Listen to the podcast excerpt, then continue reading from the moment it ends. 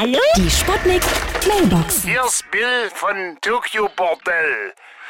Wir suchen für die Litpop noch Buchhalter, weil wir uns Bücherregale nicht mehr leisten können. Ja, Herr Kommissar Meiner. Ich habe jetzt auch ein Buch geschrieben.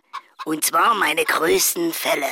Einmal, als ich die Treppe runtergefallen bin und als ich mal auf einem Bärenfell gelegen habe, Meiner. Ja? Hallo? Geht's jetzt gleich los? Am Bücherregal eines Mannes erkennt man seinen Johannes. Und der Typ von gestern Nacht hatte leider nur einen Zeitungsständer. Die unendliche Geschichte kann ich Ihnen nicht empfehlen. Ich lese schon seit 3748 Jahren daran und bin immer noch nicht durch. Neues vom Verleger. Oh, Sibylle, ich hab solche Rückenschmerzen. Ich habe mich schon wieder verlegen. Immer wenn du im Verlag liegst, da bist du verlegen. Danach kannst du mir nicht mehr in die Augen gucken.